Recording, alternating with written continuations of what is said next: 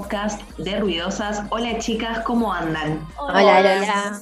Bien, por acá. Hoy vamos a empezar eh, a hablar de un tema. Este tema lo eligieron ustedes mediante encuestas que estamos haciendo en Instagram. Dicho sea de paso, nos pueden seguir. ¿Cómo es nuestra red? Sí, Lola, nos pueden seguir por arroba ruidosas-bajo. Perfecto. Eh, por pedido de ustedes, en este nuevo podcast vamos a estar hablando de los hijos del poder. Vamos a ejemplificar con algunos casos que fuimos recabando un poco de información cada una, ejemplificando por qué son los hijos del poder.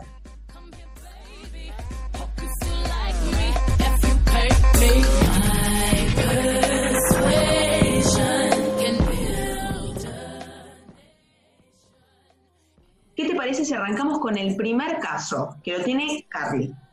Así es, Lola. El primer caso es el de María Soledad Morales. Eh, claramente, como estabas diciendo, estos hechos no son aislados y suceden en muchos ámbitos. Y tomar eh, posición de posesión justamente a una mujer, siendo los hijos del poder, eh, nos lleva a hablar del machismo y claramente la opresión. Pero entremos directamente en el tema, ¿no? María Soledad Morales tenía 17 años cuando en el mes de septiembre de 1990 desapareció en Catamarca. El cuerpo apareció a las 48 horas de su desaparición y fue encontrada muerta por trabajadores de, vialidad al costado de una ruta. Como en tantos eh, otros casos, María Soledad había salido a bailar y luego se supo que fue llevada eh, por Luis Tula, que en ese tiempo era su pareja del primer boliche donde María había ido, se fueron a otro. Eh, y allí se encontraban con otros eh, jóvenes, que también eran hijos del poder, justamente porque eran hijos de funcionarios del gobierno provincial y de la CREM catamarqueña. En ese lugar eh, fue abusada sexualmente, drogada y finalmente asesinada. La investigación desde su inicio fue claramente manipulada y acá vamos a desmantelar un poco esta red que tiene como primer acusado al hijo del jefe de la policía de la provincia. Como segundo acusado a Guillermo Luque, que era el hijo del diputado nacional de ese entonces. Y como tercer acusado a Pablo y también le sumamos a Diego eh, Jalil, que eran sobrinos del intendente José Jalil también de ese, de ese momento. De todos ellos, el único que recibió condena fue Guillermo Luque.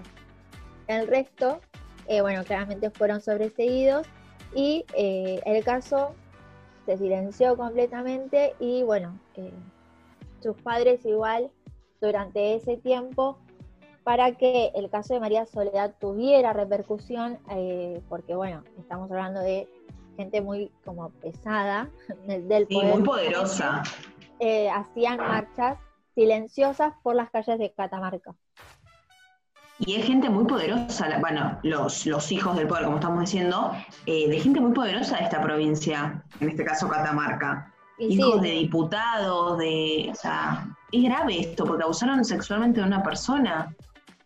Además, eh, como estábamos diciendo, son muchos y de todos los que estuvieron en la misma noche, solo se condenó a uno, ni siquiera a quien era su pareja, que fue quien la sacó del primer boliche y la llevó al otro donde sucedió todo este hecho, nada, todo este femicidio, que tampoco se denominaba femicidio en este año.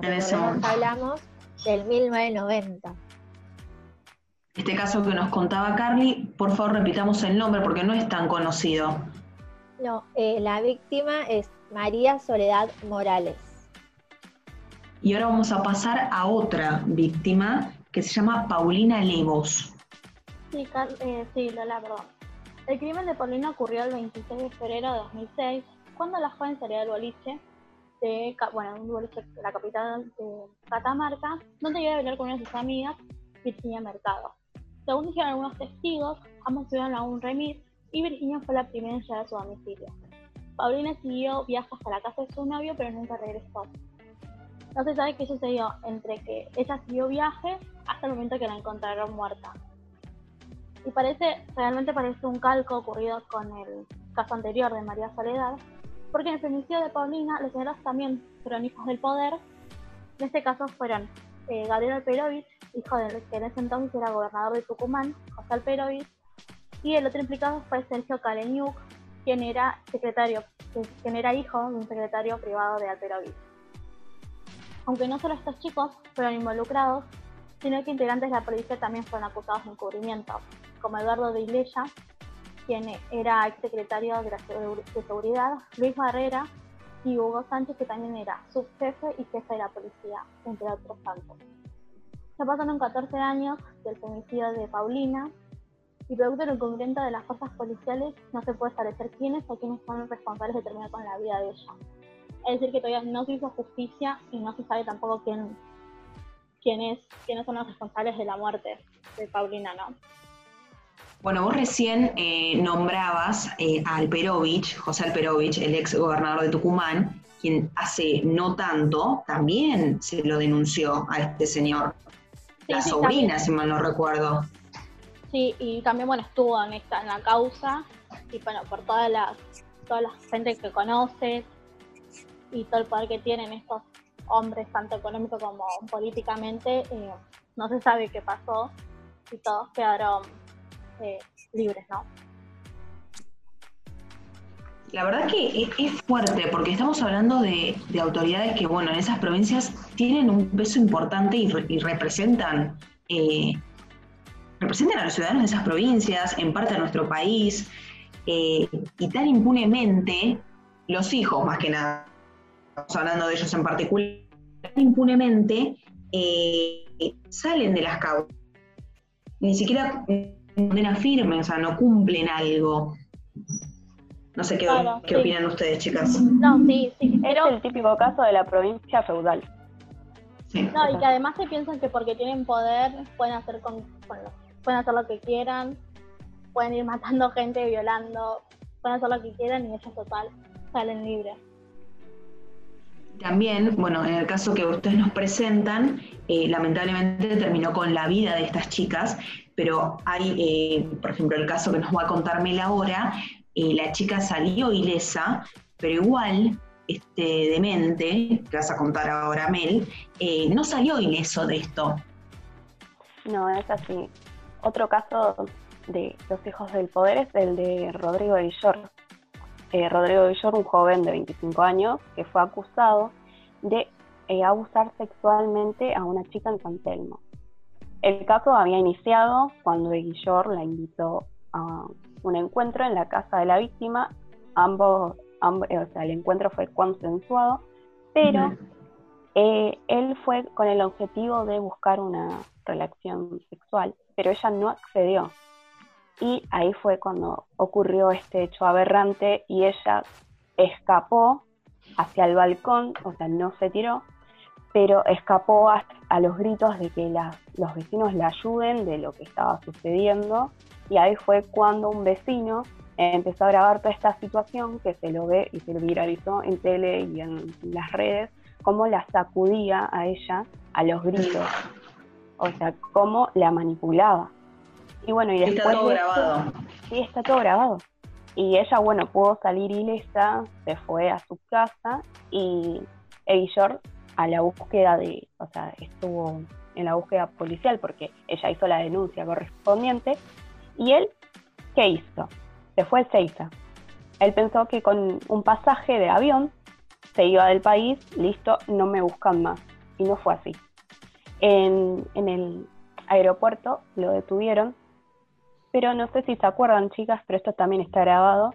Él terminó agrediendo al fiscal, el que lo fue a buscar para decirle que estaba detenido por abuso sexual a esta joven y él se empezó a resistir a la autoridad, golpeando también al fiscal y a un policía, diciendo que él era hijo de María Paula Castro. ¿Quién es María Paula Castro?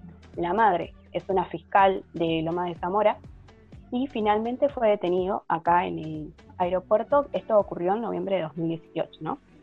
Él fue eh, acusado por la carátula de abuso sexual con acceso carnal y privación ilegítima de la libertad. Pero esto sí, estuvo eh, encerrado en Marcos Paz y después fue al penal de Ceiza, pero en abril de este año, hablo 2020, eh, fue trasladado del penal a una clínica psiquiátrica. A la clínica psiquiátrica Abril, donde hubo un montón de famosos, por Mm. ejemplo, Charlie García, Maradona, está el Piti actualmente ahí, porque lo caratularon como que él es un psicópata y tiene la personalidad perversa por el abandono de los padres. O sea, que él hizo esto por el abandono de los padres, según los psicólogos. Bueno, él hizo esto porque es un enfermo, eh, Exacto. primero. O sea, por eso aclaro Yo- lo que dijeron los sí. profesionales. No sé si ustedes se acuerdan, eh, cuando iba el programa de Mauro Viale, o sea, uno pensaba diciendo, che, este tipo está todo, bien porque Él las se cosas que creía. planteaba. Sí, Sí. Bueno, y también se lo había denominado como el cheto de Banfield, sí. por todo lo que decía, porque ella era una negra, de que por eso aceptó hacer todo esto. No, no Y fue. yo me así. acuerdo que mucha gente en las redes no, tipo, lo, como lo insultaba, no solo, o sea, no, lo insultaba porque era cheto y no porque había hablado a una chica. Sí, Yo me acuerdo que mucha Exacto. gente lo repudiaba porque era cheto y decía todas las cosas estas y se, se olvidaban como que él había violado a una chica, como que casi más la mata. Es que en un momento, eh, nosotras que seguimos bastante las redes, se perdió eso, eso que decís vos, eso, el, el motivo por el cual él se hizo famoso, entre comillas. Se hablaba más de cómo hablaba en la prensa, cómo estaban los Ah, programas de se televisión. vestía, porque aparte tenía un look especial. Claro, Nada Y que se- ver a lo que él lo que la chica realmente pasó y tomándolo a él como un personaje. Se perdió de eje eso, lo que le había hecho a la chica y, y por lo que se había hecho famoso, entre mil comillas, por supuesto. Por eso. Eh, pero se, per- o sea, se perdió totalmente de eje. Y hablando de, de las redes y hacer famoso esto, eh, en las últimas semanas se hizo muy famosa esta frase que es eh, la manada en violación. No sé si la- le, le llama, le suena algo, chicas, esto que vamos a contar con Cami. No sé, Cami, no sé si estás ahí. Sí, Lola, acá estoy. No sé si nos querés empezar contando eh, un poquito de lo que estamos hablando. ¿Qué es esto de la manada de violación? Eh, todo comenzó en el año 2019, cuando Sí. una joven eh, denunció a eh, una- un grupo de, de- de hijos del poder. Seguimos hablando Sí. de esto y va, va a ser la frase que va- más vamos a recalcar durante todo este podcast. Eh, el hecho se sucedió en Puerto Madryn, en el sur del país, y bueno, esto fue, este caso fue llamado la manada de Chubut. Lo que pasó es que una chica denunció que fue drogada y abusada durante una fiesta por el Día de la Primavera. Hace ocho años atrás sucedió esto y la chica decidió, tuvo la valentía y, y sintió eh, el coraje de hacerlo recién en el año 2019. Digo recién porque es un proceso el, el que, por el que pasa la víctima hasta aceptar lo que, a- asumir lo que le sucedió y tener ese coraje de poder denunciarlo, que es muy valiente de su parte. Eh, lo que la chica hizo público, la, pública la denuncia por Facebook también, en paralelo a la denuncia en la justicia, contó, y contó que estaba en una fiesta privada en la playa de Villa Unión junto a seis amigas, y en un momento dado un grupo de chicos la llevó a una habitación oscura en la que fue violada por est- en ese momento la chica dice que se desmayada, efecto de alguna droga, ¿no? Que le habrán dado en alguna bebida. La joven en ese momento, hace ocho años atrás, eh, tardó en contárselo a sus padres, dudaba, pero eh, tras ese episodio de, de, un episodio intento de suicidio, eh, tuvo que contárselos a, contárselo a sus padres y allí fue que se desencadenó toda esta, esta denuncia, la denuncia formal, y además se mudaron. Ellos vivían en Puerto Madryn y se mudaron a la ciudad de Buenos Aires porque estaban recibiendo amenazas por parte de los hijos del poder nuevamente. Porque esta manada que vos contás son seis hombres, seis jóvenes, eh, que son sus padres, son muy poderosos, en este caso, en, eh, la provincia de Chubut. Pero volviendo a esta denuncia que vos contabas, recién se hizo pública eh, y se comenzó a investigar en agosto del año pasado. A menos de un año, un caso aberrante calificado al principio, escuchen, como abuso sexual con acceso carnal agravado por la participación de seis personas, ahora pasó a llamarse abuso simple, porque se trató de un desahogo sexual. Eso dijo el fiscal. ¿Qué fiscal? Vamos a hablar con nombre y apellido. Fernando Rivarola. Esto, vamos a repasar otra vez los años. Esto fue hace ocho años, se hizo público eh, y fíjense por lo que se hizo público en este momento. O sea, por esto de desahogo sexual, por, la pavada que dijo este fiscal. Cuando eh, nunca le escucharon a la pobre chica. Sí, y lo más grave es que la nueva calificación fue propuesta por un propio fiscal. Es terrible que, además de esto, de esta calificación, ya absolvió a varios de los responsables de esta violación y propone para los tres que siguen como imputados, porque hay otros tres, recordemos que son seis, hay otros tres que ya no lo están, una pena de tres años de prisión y en suspenso, eh, es decir, sin aplicación efectiva. O sea, no se sabe si cumple o no la condena, básicamente. Porque en este país está todo dado vuelta, claramente, todo lo que venimos contando. Entonces, eh, el caso provocó indignación, eh, el triple de indignación, ¿saben por qué? Porque cuando se conoció esto, fue el quinto aniversario del Ni Una Menos. Chicas, en las redes sociales, esto se hizo muy viral. Ustedes que siguen Twitter, Instagram, lo, lo habrán visto. todos famosos, todos repudiaron esa actitud. Y es por eso que el juez ya no está en la causa, ¿no?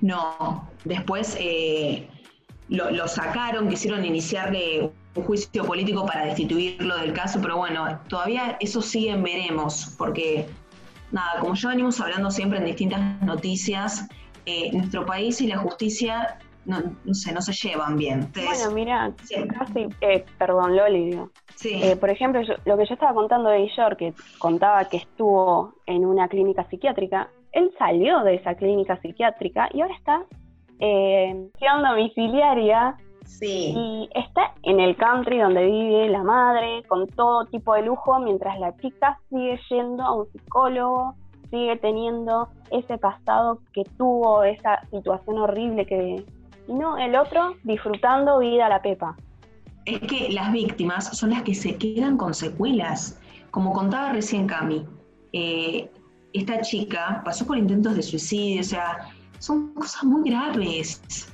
Y acá se, habla muy livianamente desde algunos medios de comunicación, desde la justicia. Es que es así, lamentablemente no va a cambiar. Sí, y además volvemos a la revictimización de la víctima, porque decir que es un desahogo sexual es volver a ponerla o sea, volver a poner a la víctima en ese lugar, a recordar todo lo que le pasó, y claramente eso de, no existe el término de desahogo sexual. Ese es el término. O sea, es que no existe tampoco el desahogo sexual cuando hay una violación. O sea, no hay desahogo sexual cuando es una violación. Ahí se termina el punto. Es violación y fin. Claro. No fue consensuado, es, violación. Listo. Y lamentablemente, eh, estos son algunos de los casos que los que nosotras compartimos en este podcast. Pero hay muchos más, porque el poder puede más. Eso es lo que nosotras tratamos de contarles eh, en, esta, en esta pequeña charla, esta pequeña información que le estamos trayendo. Eh, pero como siempre, nosotras nos pueden seguir, nos pueden escribir en, nuestras redes, repitámoslas por favor. Sí, nos pueden seguir en, Instagram como arroba ruidosas-bajo. Y bueno, nos pueden escuchar por Spotify y por YouTube también. Perfecto, sí, Mel. Y tampoco esto es solamente el poder, sino es el privilegio de clase y el género, chicas. Eso hay que decirlo, porque es la verdad, lamentablemente. Bueno, para ir cerrando un poco, como decíamos, eh, nos pueden seguir en, Instagram, contarnos qué les pareció, toda opinión es válida eh, y también aportarnos qué quieren que hablemos, ¿no, chicas? Porque eso nos sirve un montón, nos suma. Sí, nos pueden responder. Sí, obvio, también.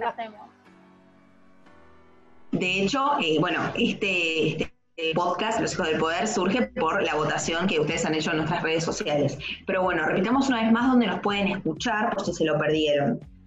Sí, nos pueden escuchar por YouTube y en Spotify buscándonos como Ruidosas. Y seguirnos en Instagram como Ruidosas-bajo.